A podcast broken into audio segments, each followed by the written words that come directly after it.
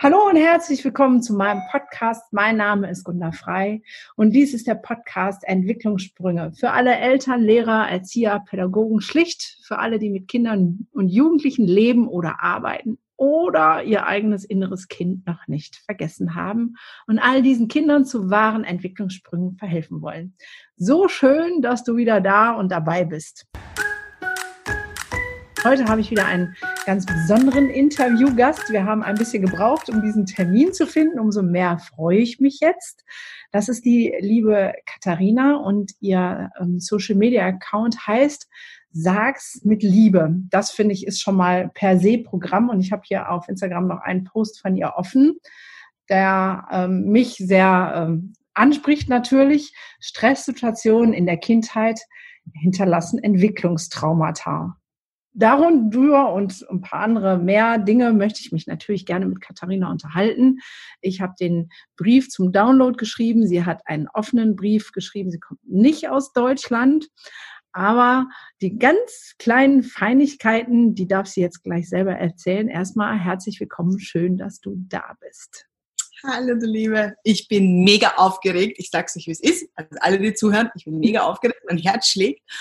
Ähm, ich war noch nie in einem Podcast. Nein! Nein, du bist die Erste, die mich eingeladen hat. Also ich Ach, das hätte ich jetzt gar nicht gedacht. Du bist ja, äh, kommen wir auch gleich zu, mit Franz Ruppert unterwegs. Ähm, und ähm, deswegen dachte ich, du bist Podcast erfahren. Die Aufregung, ich habe mich gerade schon Schrott gelacht, muss ich ja gestehen, hat man gemerkt, weil sie erstmal durch die ganze Wohnung getapert ist, mit ihrem Mann ihr Zimmer tauschen musste, die Hinterdekoration gerichtet hat, noch ein paar Bücher angeschleppt, weil es könnte ja sein, dass es dazu kommt, dass ein Buch empfehlen. Also, ihr dürft gespannt sein. Es wird auf jeden Fall lustig und spannend zugleich. So, liebe Katharina, aber jetzt kennen die Zuhörer dich ja gar nicht und ich muss auch feststellen, so sehr ich deinen Instagram-Account liebe, ähm, deinen Namen rauszufinden, ist da schon nicht so einfach. Das wäre mal so ein kleiner Hinweis. Danke. Zu sagen, hm, die Leute wollen immer gerne wissen, mit wem sie so sprechen. Ähm, deinen Nachnamen habe ich nicht gefunden, deswegen ähm, ja, wäre mal schön, wenn du sagst, wer du bist, wo du wohnst, was, ähm, was du sonst so machst, außer Instagram. Ja, ich, ich stelle mir mal vor. Also mein ja. Name ist Sabrina Popper. Ich lebe mit, meinen, äh, mit meiner Familie bei Himberg, Nähe von Wien, also fünf Minuten von Wien entfernt. Also ich komme aus Österreich, wie man wahrscheinlich bei, meiner, bei meinem Dialekt hört. Also ich bemühe mich schön zu sprechen und langsam zu sprechen. Ähm, ich bin Mutter von zwei Kindern, fünf und zwei Jahre alt. Und mit dieser Geburt meines ersten Sohnes sind halt so Themen aufgekommen, wie es so halt ist in der Mutterschaft. Da kommt man dann auf seine Grenzen. Und wie mein zweites Kind geboren wurde, ähm, war ich schon weiter, ich habe schon ganz viele Jesper Juhl Bücher gelesen und ich wusste, wie man die Bedürfnisse der Kinder begleitet, dachte ich. Ähm, nur kam es zu einer Situation, wo meine Tochter an mir gehängt ist, Wochen und Tage lang, ich sie endlich ablegen konnte, um in mein, zu, zu meinem großen Sohn, eh schlechtes Gewissen, keine Zeit, hinein in den Swimmingpool zu gehen und der fing an zum Schreien. Und in meiner größten Not habe ich nichts Besseres gewusst, als meinen Sohn aus dem, äh, aus dem Wasser zu ziehen, ihm die Hose runterzuziehen, eine am Arsch zu glatzen und gesagt, dass du einen Grund hast zum Weinen. Gott sei Dank in der Situation war mein Mann da, der hat vom Balkon runtergeschrien und sagt, geh von dem Kind weg. Ich bin weg, habe sofort, ich war damals schon, ähm, ich habe mich begleiten lassen von einer ganz lieben Dame, habe die angerufen, die hat mir nicht so weiterhelfen können, habe ich meine Mutter angerufen, meine Mutter sagt zu mir folgenden Satz, na geh, vielleicht kannst du das als Spiel umdrehen. Und wie als wäre mir so ein, ein, ein Schalter, ich sage, äh, stopp, was heißt das Spiel? Ich habe gerade meinen Sohn am Hintern gehabt, da gibt's kein Spiel. Ich meine, Entschuldigung, ich habe körperliche Gewalt gegen meinen Sohn gemacht, ich habe jetzt Jul gelesen, hallo? Und habe mich dann auf die Suche gemacht, warum diese Wut so gekommen ist und warum ich genau so reagiert habe. Meine Mutter war ganz ehrlich zu mir und sagt, also das war halt in deiner Kindheit. Also ich habe es noch ins Gesicht bekommen, du hast das eh nur am Hintern bekommen, so auf gut Deutsch. Und daraufhin habe ich angefangen, den ähm, Trainer, also den Familientrainer von Jesper Jul zu machen und habe gemerkt, ich komme an meine Grenzen, weil in Österreich muss man, ähm, um beraten zu können, ähm, den Lebens- und Sozialberater machen. Und deswegen habe ich die Ausbildung zum psychologischen Berater gestartet. Und in dem Zuge bin ich durch die Elena Pfarr, also das ist ja alles irgendwie so ein Konzept, auf den Dr. Franz Ruppert gekommen und habe ihm Ende des Jahres geschrieben, Franz, egal wie, ich will nicht mit meinen Themen, weil mein Trauma im Endeffekt, also mein Bandscheibenvorfall, der ganz intensiv war vor zwei Jahren, hat mir ein Therapeut ausgelöst. Also der hat mich retraumatisiert mit der Art und Weise, wie er mich begleitet hat. Und ich habe gesagt, ich will nicht mit meinen Themen auf die Menschheit losgehen. Und deswegen habe ich mit meinen Themen angefangen zum Arbeiten. Und habe dadurch den Dr. Franz Ruppert, der die identitätsorientierte Psychotraumatheorie und Therapie entwickelt hat, mich dort in Weiterbildung ähm, geschickt. Weil ich gesagt habe, wo kommt diese, also es ist so neumatern, dass wir uns also jeder schreit einmal mit seinen Kindern, das ist so normal. Jeder schreit mit seinen Kindern, jeder greift vielleicht seine Kinder fest an, das passiert halt in der Elternschaft. Und ich sage aber, nur weil es normal ist, heißt das nicht, dass es sein darf. Ja. Also wir normalisieren etwas, was hochgradig gefährlich für unsere Kinder ist und auch für die restliche Gesellschaft, weil diese Kinder werden irgendwann einmal groß. Ja. Und da hilft mir sehr wenig dieses Wissen von Jesper Juhl, der eine super Grundlage geschaffen hat, um ein Wissen zu schaffen.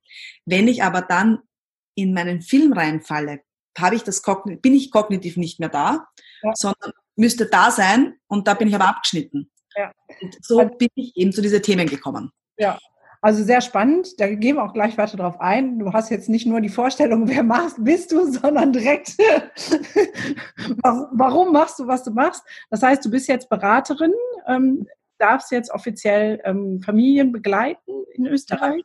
Mhm. Also ich bin in Ausbildung und es ist so in Österreich so ein so eine Ding. In Ausbildung musst du Familien begleiten, weil sonst kannst du dir gar nicht, also sonst kriegst du die Ausbildung gar nicht. Also du musst das vorweisen. Also ja, ich bin in Ausbildung und be, äh, begleite Familien, um eine neue Beziehungskultur zu schaffen sozusagen. Ja, sehr schön. Da, da haben wir äh, viel gemeinsam und ich muss gerade so schmunzeln, weil, also deine Erfahrung, die du gemacht hast, die habe ich ja auch gemacht. Meine Kinder sind ja jetzt 14 und 18 und ich bin genauso an meine Grenzen gestoßen. Ich ähm, bin jetzt nicht von der bedürfnisorientierten ähm, Erziehung gekommen, sondern eher auch Richtung Trauma sehr schnell, weil ich halt das gelernt habe. Aber es gab so Schlüsselmomente und richtig geändert hat es sich erst, wo ich meine Baustellen äh, erkannt habe. Ne? Da, wo du sagtest, dass wenn es hier zu ist, also ne, wenn, wenn da kein Durchgang ist, dann ähm, funktioniert das nicht. Und so spannend finde ich gerade, ich folge ja vielen Menschen auf Instagram und bin da auch mit vielen in Kontakt. Und da sind ganz viele Accounts mit bedürfnisorientierter Entwicklung und Begleitung der Kinder. Und da habe ich jetzt auch mit einer live gemacht und ähm, hat dann gesagt, ja, aber an der Stelle, das, das war nicht bedürfnisorientiert, da hast du gestraft. Ähm, so. Und dieser Ansatz, was das mit mir selber macht, also, und wo meine Grenzen sind als Mutter, ja, die kommen da nirgendwo drin vor. Und da bin ich immer so irritiert drüber. Also ich bin völlig für bedürfnisorientierte Begleitung, ja. Oder ich will es mal anders sagen. ähm, kennst du ähm, Bettina Bonus?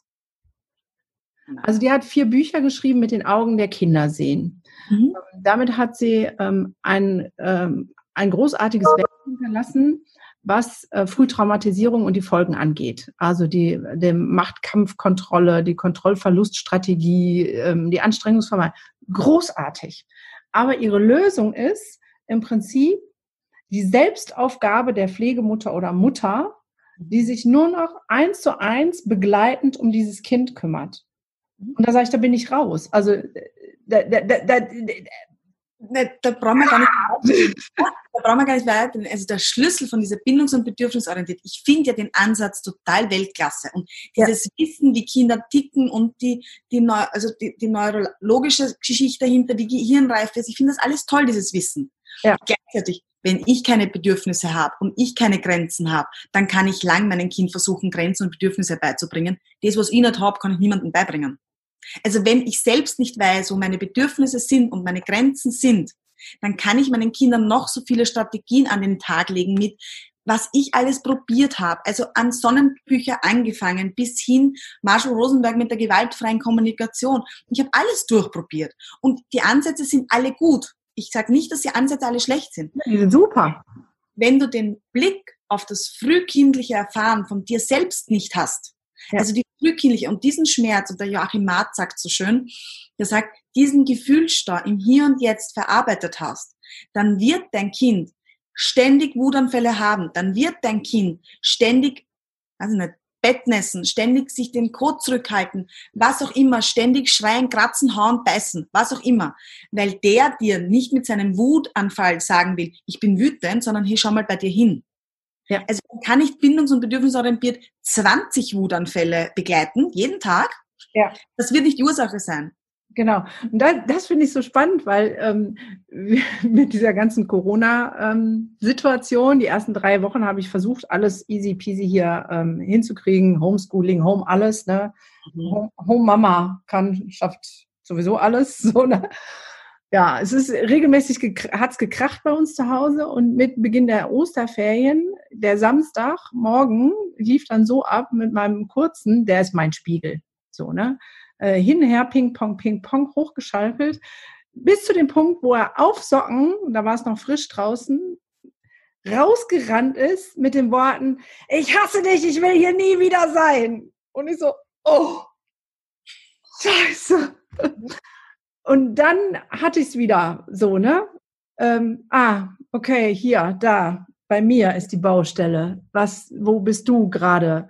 Nicht sortiert, nicht klar, nicht, nicht in deinem inneren Ruhe. Und dann habe ich, daraus ist ja meine Aktion, ich bin raus entstanden, weil ich gemerkt habe, ich habe eine Verantwortung übernommen, die nicht meine ist. Nämlich die, die ähm, Schulpflicht zu erfüllen, den Bildungsauftrag. Ich habe mal drei Semester auf Lehramt studiert und habe mich dann bewusst dagegen entschieden. Gesagt, nee, das ist nicht, ja, Kinder, ich mache alles mit Kindern, aber ich bringe denen nicht Mathe, Deutsch, Englisch oder sonst irgendwas bei.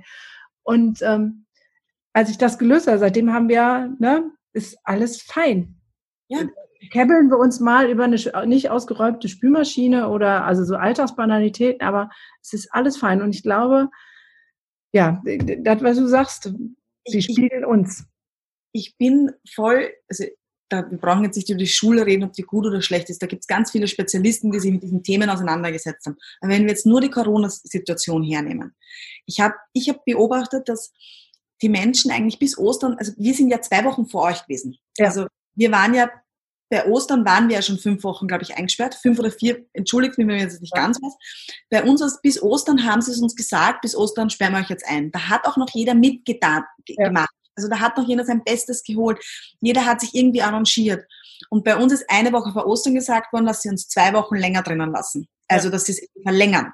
Ja. Es haben schon die Spatzen von den Dächern ge, äh, gezwitschert, dass das eh sein wird. Aber wie es das dann trotzdem im Fernsehen gemacht haben, ist gefühlt kollegial, ist das runtergesunken und keiner wollte mehr mitmachen. Ja, und ich ja. meine Beratungen, ich habe gesagt, warum macht sie das mit? Also was bringt die, was, was ist das Schlimmste, was passieren könnte, wenn ihr die Schule jetzt nicht mehr in euren Alltag reinlässt und die Kinder da am Vormittag drillt bis zum Umfallen? Ja. Das Schlimmste, was passieren könnte, ist, dass die Kinder eine Klasse wiederholen. Also ein Jahr verlieren. Ja. Das können sie gesetzlich gar nicht durchbringen, weil das, also da müssen und ja alle, ne? Das, ähm, ich habe ja eine Umfrage bei Instagram gemacht, was sind die Sorge und Nöten und was, was bewegt die Eltern? Und da waren es 47 Prozent, die gesagt haben, ich habe Sorge davon, dass mein Kind schlechter abschneidet in der Schule. Mhm. Dass es leistungsmäßig abfällt. Und da dachte ich, alter Verwalter, ey, wir haben doch gerade ganz andere Sorgen. Das ist so, uh. Ja, aber das ist in unseren Köpfen, wir sind in einer normatistischen, ich weiß jetzt gar nicht, bitte hilft's mir. Legasthenie, ich merke mir nicht alle Wörter, aber der Joachim Marz sagt so klar, ähm, wir sind in einer normatistischen Gesellschaft, die eben auf Leistungsdruck aufgebaut ist. Ja.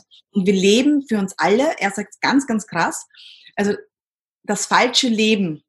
Ja. Also wir leben ein Leben, was uns als Mensch gar nicht ausmacht, weil es hier nicht um Beziehungen geht, sondern nur um den Leistungsdruck.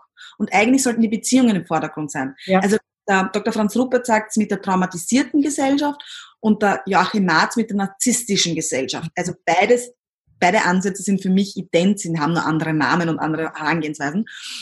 Aber so ist es. Wir sind in einer leistungsorientierten Gesellschaft. Ja. Ich empfinde, wenn jeder in seiner Familie anfängt, dann wird sich das irgendwann einmal auflösen, weil dann haben wir ein Miteinander, was wir ja als Mensch wollen. Wir wollen miteinander sein, wir wollen uns gegenseitig unterstützen.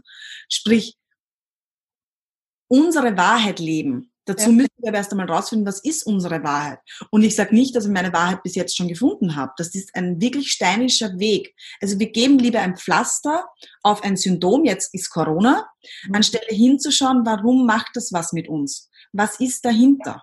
Ja, genau. Und da, da bin ich jetzt mal gespannt auch auf deine, deine Meinung, weil ich bin ja schon lange der Meinung, dass das, was gerade da, also das, was sich jetzt zeigt, etwas ist, was schon lange da ist. Es ploppt nur auf, weil wir so reduziert sind.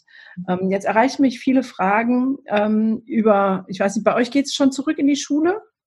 Bei uns geht es jetzt schon zurück in die Schule, aber mit wirklich extremen Bedingungen. Die Kinder machen es mit, weil die wollen zur Gesellschaft gehören, aber die Eltern leiden. Also die Kinder müssen mit Mundschutz in die Klasse gebracht werden. Am Klassentisch dürfen sie sie runternehmen.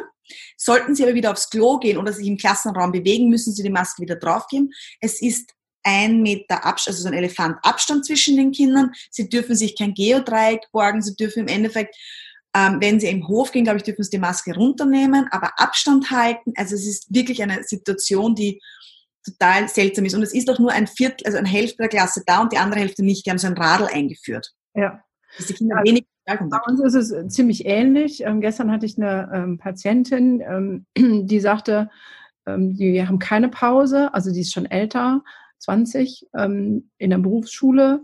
Die sitzen drei Stunden am Stück auf ihrem Platz. Die dürfen nicht weg von ihrem Platz. Die dürfen sich im Prinzip nicht bewegen.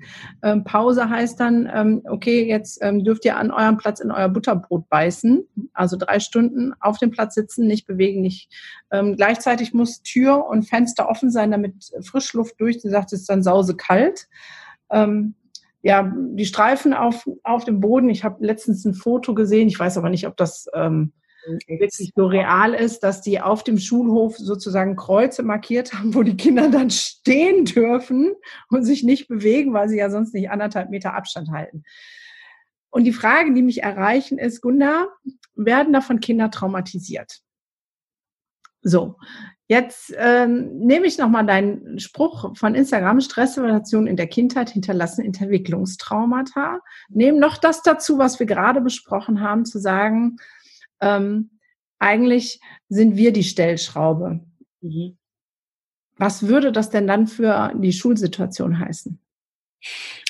Also ich glaube, dass wir, also ich glaube, dass die ganze Corona-Pandemie, und da lehne ich mich jetzt sehr weit aus dem Fenster, weil wie gesagt, ich bin kein ähm, Psychiater oder Psychoanalytiker oder was auch immer, aber mein Gefühl sagt, das, was hier jetzt gerade flächendeckend passiert, ist eine flächendeckende Traumatisierung. Also da nehme ich jetzt nicht einmal nur den Kindergarten oder die Schulen her, sondern ich sage, dass es diese Pandemie gerade einen tiefen Krater in alle zwischenmenschlichen Beziehungen reinreißt. Und wenn die Kinder in so einer Situation sind, die daheim jetzt schon ähm, schwieriger ist, wo sich die Familien, also wenn ich mir nur meine Familie anschaue, wir sind uns nicht einig. Also ich mit meinen Schwiegereltern oder mit meiner Mutter, meine Mutter hat, also mein Stiefvater hat Ängste gehabt, die waren unglaublich, der ist nicht rausgegangen. Und da gehe ich ganz anders um. Also da gibt es schon Krater, die in, in, in der Familie passieren.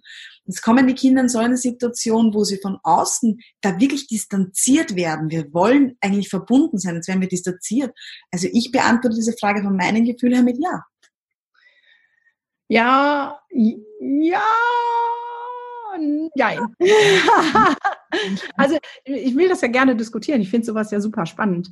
Ähm, also ich glaube, ja, auf jeden Fall hat es das Potenzial dazu, ähm, weil dieses Wort Social Distancing ähm, ist ja auch völlig beknackt, weil es ist ja gar keine soziale Distanz, sondern eine körperliche Distanz, die wir aufbauen. Das heißt, das ist ja schon Quark mit Soße im Quadrat.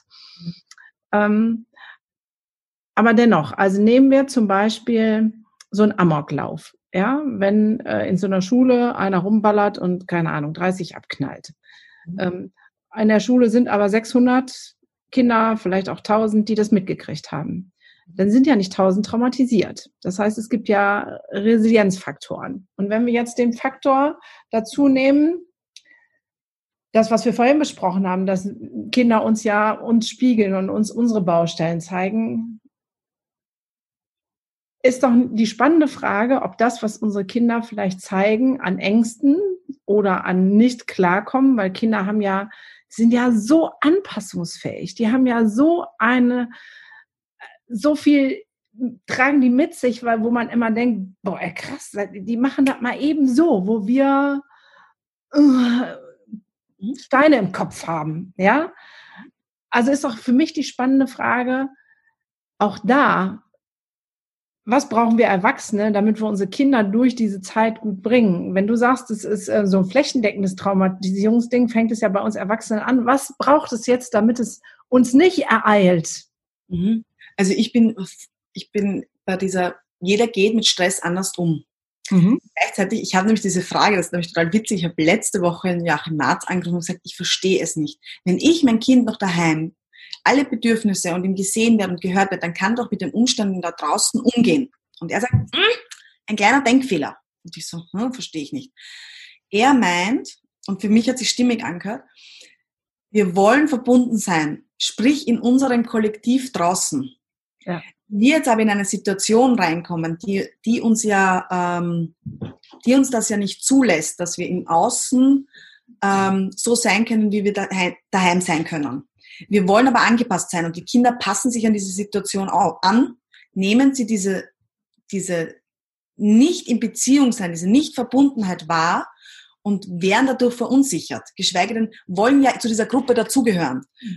Die Situation hinterlässt Spuren in der Seele, ja. weil sie diese ambivalente Situation nicht abschätzen können. So hat er mir gerne, das war für mich so, so spannend. Ja, also das, das, das ist, ähm, stimmt, trifft sich mit dem, was ich an Rückmeldungen schon bekomme, dass Kinder verunsichert sind wegen der Atemschutzmaske, dass sie halt Reaktionen auch nicht mehr ähm, sehen, dass sie auf Abstand gehen, nicht weil Abstand gefordert ist, sondern weil sie verunsichert sind. Und das ganz maßgeblich, und das wäre dann wieder die kleine ähm, Aufforderung an alle Erzieher, Lehrer, Pädagogen, ganz maßgeblich ähm, ist, wie die Schule, die Lehrer, damit umgehen. Ne? Also bei uns gibt es ganz großartige Beispiele von ähm, Schulen, die vorher kleine Filmchen drehen, um zu sagen, so sieht das jetzt ja aus, ähm, damit du dich schon mal gewöhnst, damit du weißt, wie dein, deine Schule sich jetzt verändert hat. Ähm, äh, und dann so nette Schilder wie ähm, ihr seid mit Abstand dann in Rot die liebsten Schüler, die wir haben, so, äh, also wo man so mit Wortspielen ganz viel Nettes versucht. Ne, wo, wo ja. Lehrer auch ähm, sagen, es geht jetzt gar nicht um Unterricht, um Lernstoff, es geht um ähm, Beziehung, um Ankommen, dann glaube ich, was war das? Hat das eine große Chance, ist ja auch egal, ähm, dass, dass es nicht passiert. Aber wir sind jetzt halt alle als Erwachsene gefordert und herausgefordert, ähm, daran teilzuhaben, mitzuwirken, dass nicht eine flächendeckende Traumatisierung stattfindet. Ja, also der Umgang, wie wir damit umgehen, prägt unsere Kinder, natürlich. Ja. Gleichzeitig sind wir in Situationen, die wir so schwer beeinflussen können. Also wenn jetzt die Situation bei uns im Kindergarten, wo mein Kind gar nicht, also wo das Kind meiner Freundin gar nicht untersucht wird, sondern dem einfach gleich ein Stäbchen irgendwo hineingeschoben wird, bist du als Mutter daneben so hilflos, weil da höhere Mächte, also die, da gibt's kein Fragen, hey, bitte schaut jetzt mal mein Kind an, ob der nicht Angina hat. Können wir dem mal Antibiotika geben? Hat, der hat Schmerzen ja. sondern wird flächendeckend einfach gesagt, also der kriegt jetzt das, der wird jetzt getestet, dann muss man vier Tage warten und Ende der Geschichte. Da bist du als Mutter, du kannst das Kind begleiten, du kannst ihn umarmen, du kannst ihn das. Aber ich glaube, also damit umzugehen, ist echt schwierig gerade in der Situation, weil du so viel, also auch als, Erwachsener, fremdbestimmt bist. Und weil ja auch das Kollektiv es ja teilweise will, also diese schützende Gewalt vom Staat akzeptieren wir ja in einer gewissen Art und Weise. Also wir wollen das ja auch, weil nicht alle ihre Themen im Blick haben. Weil warum will ich die, die schützende Gewalt im Endeffekt vom Staat haben und kann sie mir nicht selbst geben, wenn ich erwachsen bin? Ja, und genau das ist für mich die spannende Frage, der ich mich so ein bisschen stelle, weil aufgrund meiner Aktion, ich bin raus, ähm, da sind halt die äh, Gemüter hochgekocht und ich habe dann ja selber auch so einen Post gemacht, ähm, wo ich einen nicht schönen Vergleich gemacht habe. Aber das ist alles Entwicklung und Wachstum ähm, für mich. Und zu sagen, also für mich ist die spannende Frage an der Stelle, wie schaffen wir das, da rauszukommen? Mhm. Ja, also, weil ich merke, wie du das jetzt schon so sagst, ne, ähm, das ist fremdbestimmt, ne? So, das macht was mit mir. Ja, und ich habe jetzt zwei Wochen gut gearbeitet, mit mir selber zu sagen, nee, ich bin nicht fremdbestimmt. Ähm, und wenn ähm, also so dahin zu kommen, zu meiner Grundenergie und zu dem Gedanken, woher ich wirklich komme, wer ich wirklich bin. Das hat was ähm, natürlich auch was Spirituelles, merke aber, wenn ich diesen Weg gehe, werde ich frei von all diesen beklemmenden Gefühlen, von diesen Ängsten und auch von diesem Gefühl, es bestimmt jemand über mich. Mhm. Und wenn ich in dieser Freiheit bleibe, kann ich wieder ganz anders mit meinen Kindern umgehen. Ähm, deswegen ist es so spannend, diesen Weg zu finden, herauszugucken, wie kann das sein, weil ich bin der tiefen Überzeugung, dass wir, auch wenn unser Staat und gerade euer wie unserer Dinge entscheidet, für die ich nicht bin, ich nicht fremdbestimmt bin. Mhm. Also da bin ich, es gibt viele Wege, die nach Rom führen, sage ich jetzt immer. Ja, auf jeden Fall. Für mich ist es, also ich war ja auch in der Situation und ich war in dieser, in dieser Ohnmacht. Also ich habe irgendwann einmal so resigniert. Ich wollte nicht mehr basteln, ich wollte kein Buch mehr lesen und ich wollte auch nicht mehr ähm, ähm, irgendetwas machen, weil ich so in dieser Todstellung war. Ja. Und das zu hinterfragen, warum ist das? Wo kommt dieses Urgefühl her? Und wenn das einmal dann sein darf, und ich arbeite natürlich, also ich habe auch viel ausprobiert, ich arbeite natürlich mit der Methode von Dr. Franz Ruppert und habe eine Selbstbegegnung dazu gemacht und habe geschaut, was ist dahinter? Also Corona ist ja auch nur ein Symptom. Ja. Was ist in mir, das mich so triggert, solche Ängste auslöst? Wo kommt diese Erfahrung her? Ja. Und das aufschlüssel. Also ich habe in meiner Kindheit ganz oft Hausarrest bekommen. Naja, brauche mich jetzt nicht wundern. Ich bin von meiner Mutter schon damals nicht gesehen worden in meiner Not, weil ich habe Blödsinn gemacht.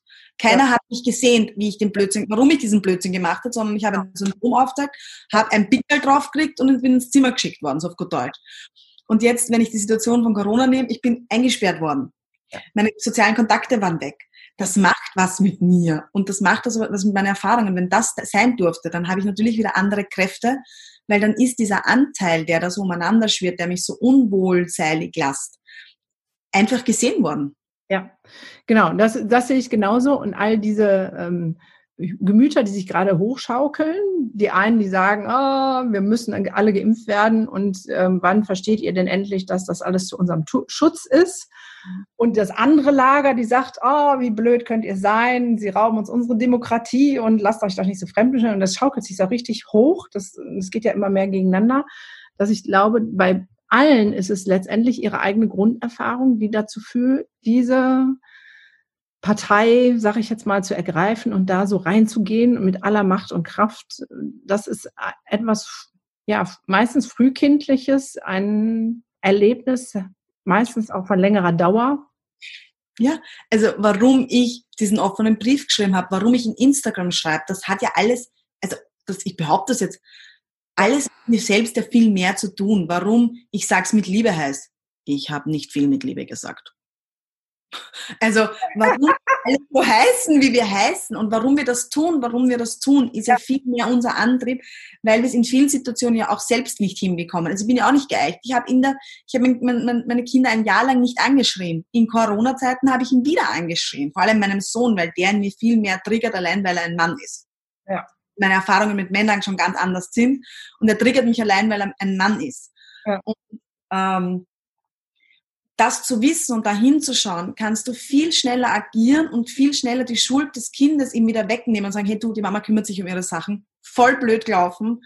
Tut mir leid, die Mama kümmert sich wieder drum. Oder zu sehen, wenn wir bei uns sind, dann können wir auch diese, dann brauche ich mit meinem Sohn nicht reden. Ich brauche nicht ihm sagen, wie leid es mir tut. Der sieht das an meiner, an meiner Haltung, an meinem inneren, ähm, an meiner inneren Situation, merkt der, wie das ist. Ich brauche nicht so viele Worte. Ja. Ich brauche nicht tausend Strategien. Wenn ich bei mir bin und wirklich wahrhaftig da bin, dann brauche ich auch keine Strategien, wie mein Kind Zähne putzt, weil dann weiß der, also ich habe mit meiner Tochter noch nie diskutiert über das Zähneputzen. Noch nie. Weil die meine innere Haltung dazu weiß, weil ich das mit viel Spielen mache und weil, wenn es am Tag nicht ist, dann ist es am Tag nichts auf gut Deutsch. Aber das war nie bei uns der Fall. Ja, also, ja das, das ist, ähm, äh, ja, also das kann ich zu 100 Prozent unterschreiben. Ich habe ganz viel diskutiert, gerade mit meiner ähm, liebevollen Knalltüte, ähm, so, weil er einfach der hat, ich sage mal, ist mein Kind mit Sonderausstattung, der hat mehr Wörter, mehr kreative Ideen, mehr Bewegungseinheiten pro Tag freigeschaltet. Der ist einfach so, der hat von allem ein bisschen mehr. So. Zeigen, wo, wo, wo deine Probleme sind. genau, mit aller Macht, so, ne? Aber seitdem mein Inneres klar ist, ne, diskutiert der Sache nicht mehr mit mir. Ich sag das, dann guckt er mich an und dann sa sagt er noch nein. So, ne, ne, ne, ne. Und so, und dann gehe ich und dann macht das. So. Die Kinder wollen uns im Endeffekt, sie können, sie können sich beruhigen und können sich auf sich selbst konzentrieren, weil sie nicht mehr die Aufgabe haben, uns zu zeigen, wo unsere Probleme sind, uns zu stützen, uns zu helfen, uns zu emotional irgendwie zu stabilisieren, weil Kinder wollen nichts anderes. Und Jesper Juhl sagt es in seinen, Prüf in seinen Büchern so gut. Kinder sind nur Symptomträger. Und ich hatte diesen Satz locker. Seit vier Jahren weiß, weiß ich diesen Satz. Seit einem Jahr weiß ich diese Bedeutung eigentlich wirklich gefühlt, was das heißt. Ich sehe jede kleinste Regung bei meinen Kindern, wo ich merke, huh, also das ist jetzt gerade nicht deine Aufgabe. Also du brauchst dich jetzt nicht für Papa und Mama da jetzt gerade alles gut, wir zwei kümmern um, um, um unsere Diskussion. Alles gut, Matteo. Also du siehst, wenn du deine Kinder beobachtest, vor allem wenn sie so klein sind, wenn sie 14 sind, die wollen jetzt auch einmal raus und die Mama ist doof.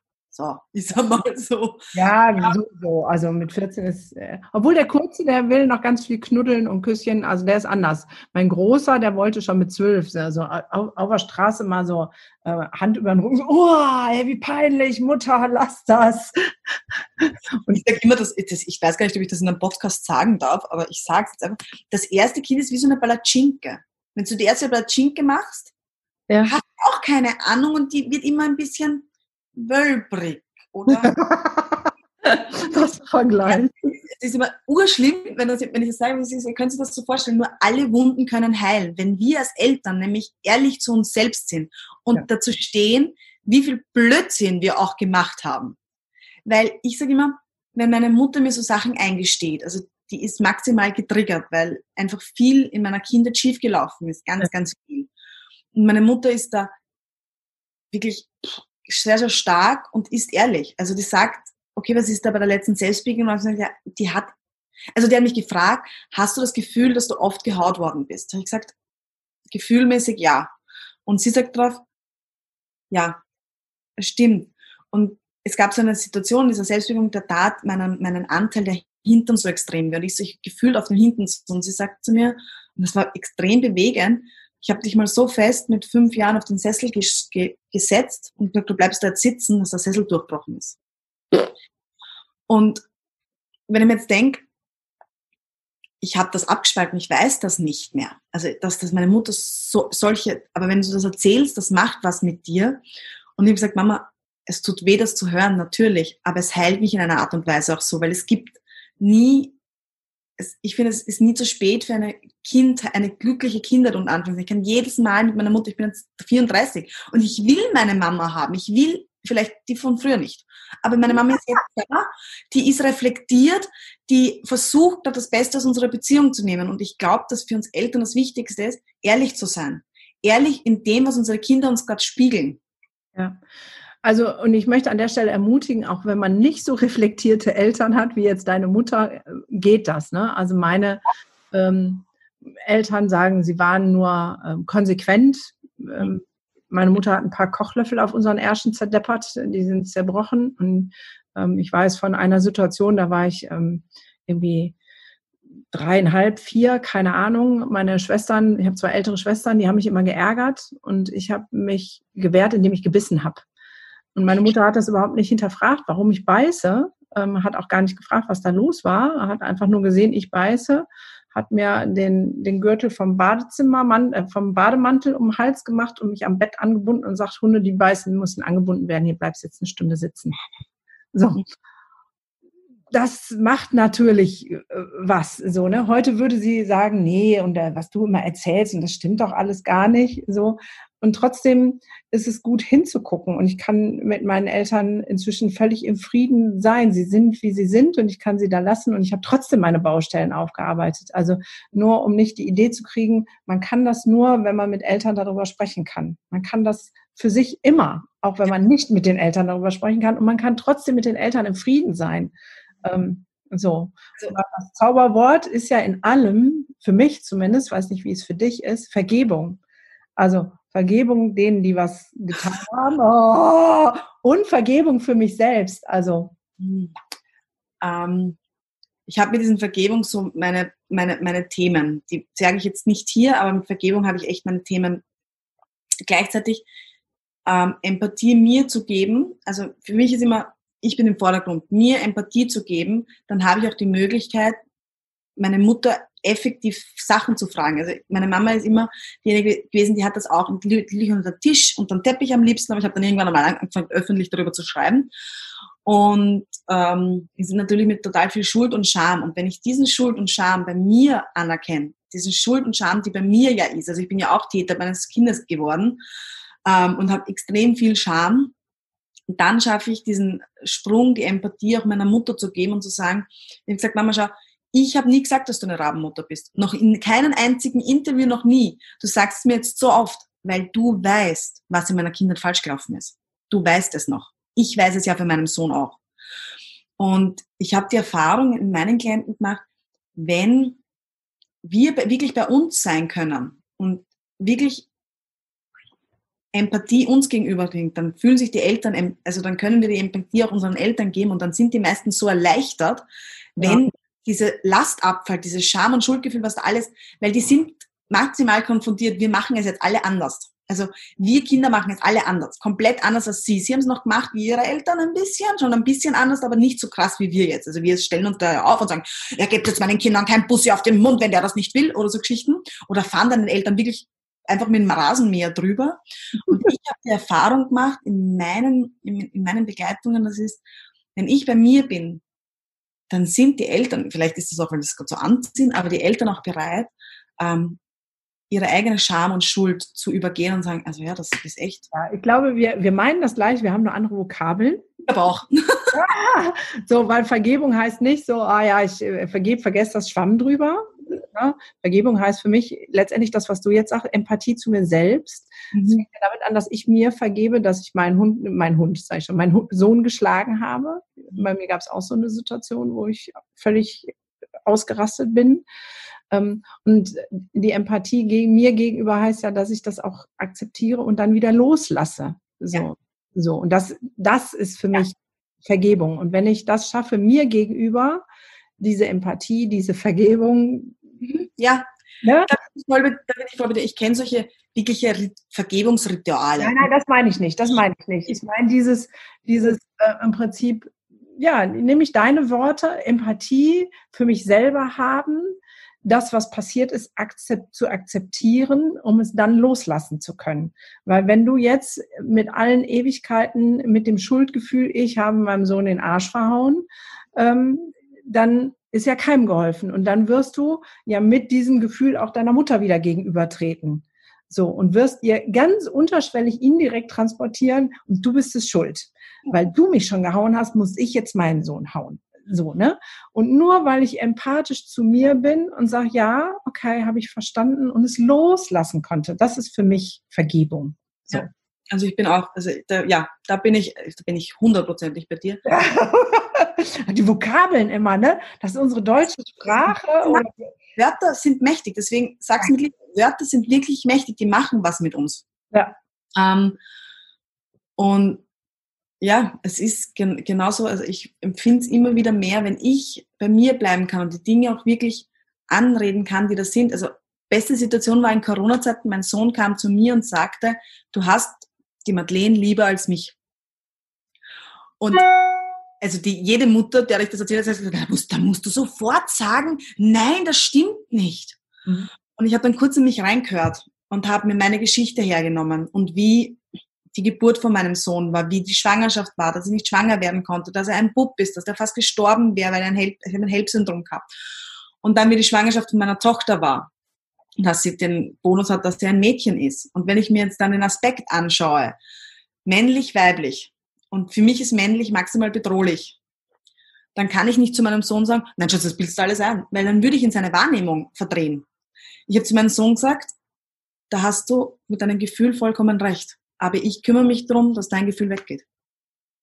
Also dieses, ich muss mir eingestehen, dass mein Sohn mir gerade was spiegelt, was auch der Tatsache, weil er hat dieses Gefühl.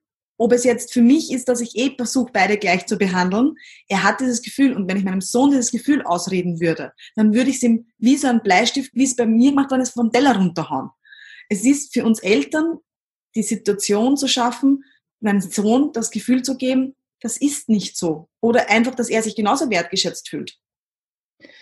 Ja, aber da sagst du was Wahres, aber diese Kunst dahin zu gucken, jetzt bist du da ja schon sehr reflektiert. Also das sind ja Themen, die ich jetzt auch in, in Therapie mit Eltern bespreche, weil dieser Geschwisterkonflikt ja ganz oft Thema ist. Und dann gucke ich mir immer die Geschichte an und dann höre ich so ähnliche Geschichten, wie du jetzt gerade durchblicken lässt. Ne? Der, das erste Kind ähm, Risikoschwangerschaft oder Risikogeburt, direkt nach der Geburt irgendwie weg und die Mutter irgendwie drei Monate im Krankenhaus wegen was anderem. Das heißt, Bindung konnte gar nicht aufgebaut werden.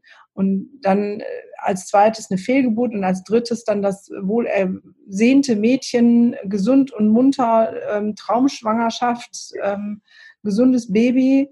Ähm, natürlich ist da eine ganz andere emotionale Schwingung.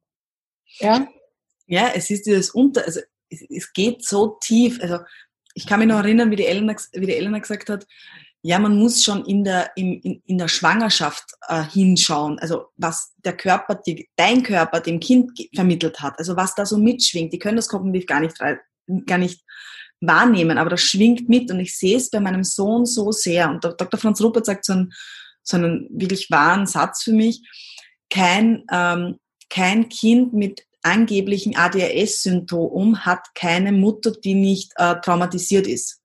Und mein Sohn hatte diese, also da haben wir auch eine Zeit lang geglaubt, der hat ADHS und ich mehr, weiß aber jetzt mittlerweile, der, der hat gar nichts. Der ist, mit dem ist alles okay.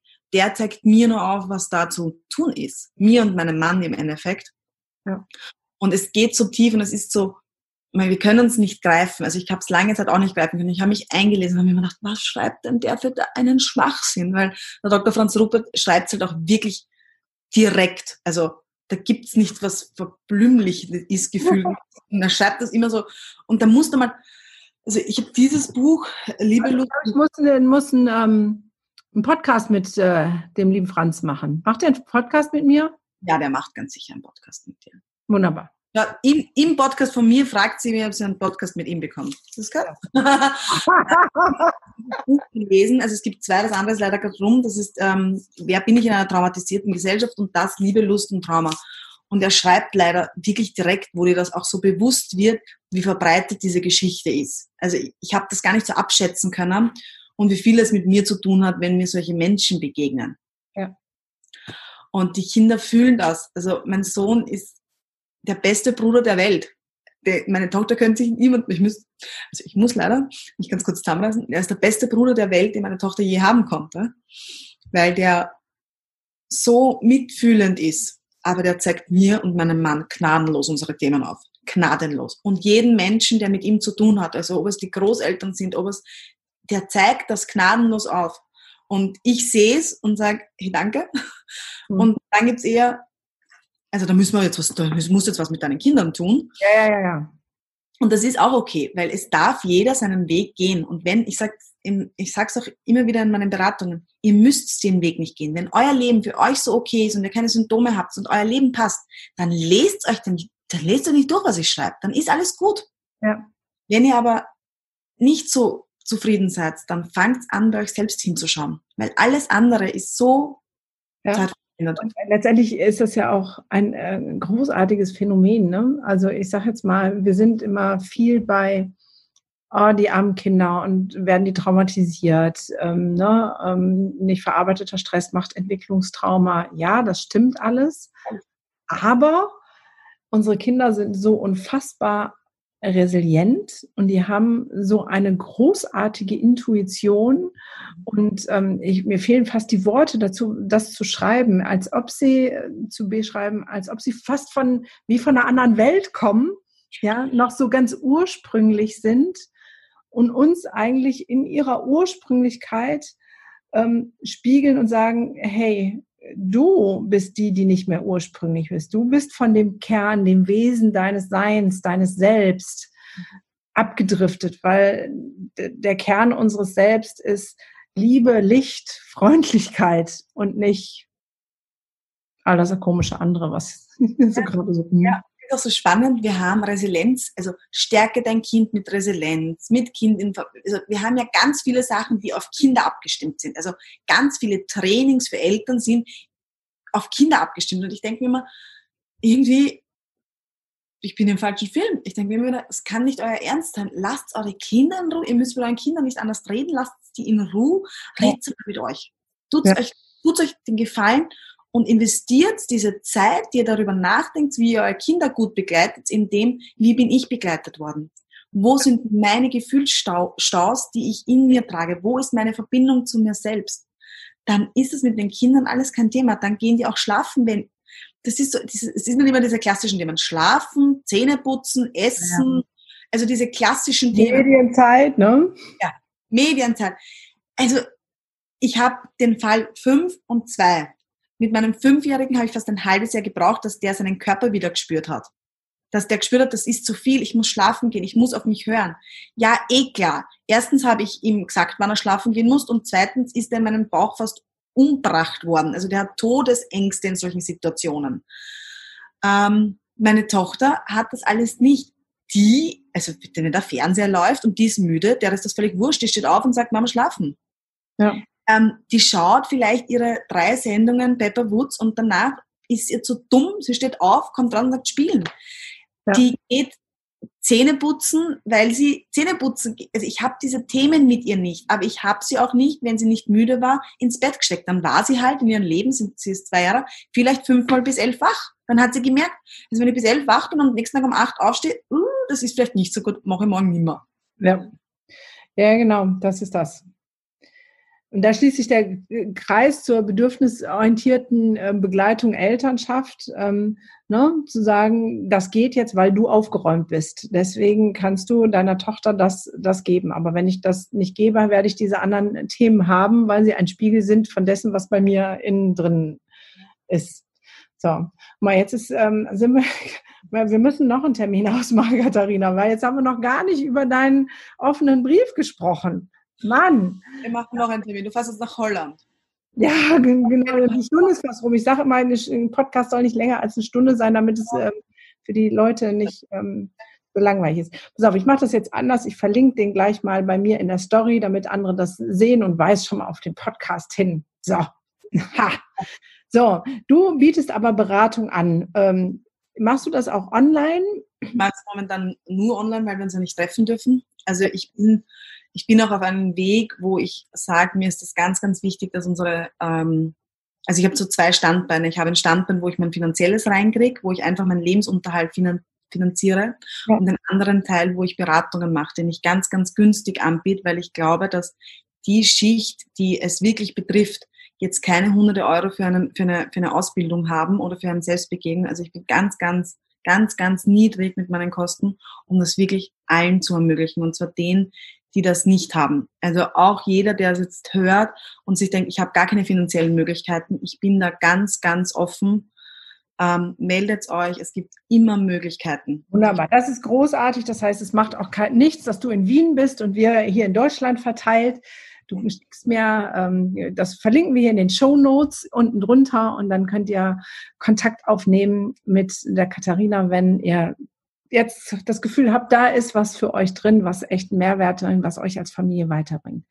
Dann würde ich so zum Abschluss kommen und ähm, dich jetzt sozusagen bitten, wenn, ne, Zielgruppe, Eltern, Lehrer, Pädagogen, was wäre jetzt so, wenn du einen Appell hättest oder sagen würdest, das würdest du dir so sehr wünschen oder das ist der Impuls, der dir am meisten geholfen hat, den du jetzt weitergeben möchtest? Also hier ringfrei für dich, für so ein Statement am Ende.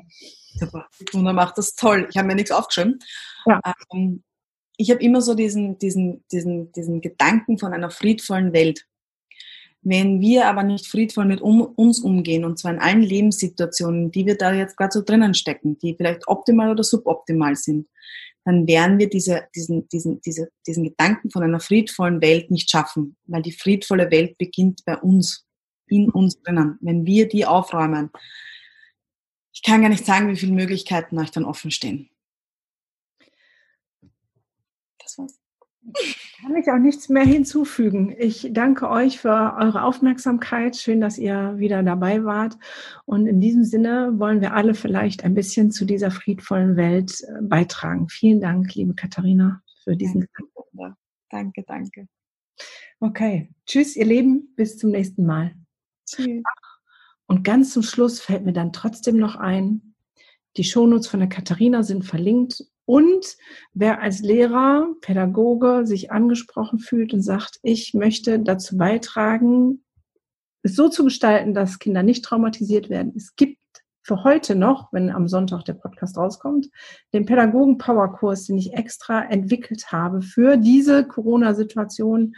Ein kleiner Online-Kurs ähm, zum Sondereinführungspreis für 59 Euro. Ab Montag dann der reguläre Preis 139 Euro. Also eure Chance nochmal schnell zuschlagen, euch den Input holen, den ihr brauchen könnt ähm, mit praktischen Anleitungen, aber auch nochmal viele Erklärungen für den Kopf, warum ein Verhalten wie entsteht.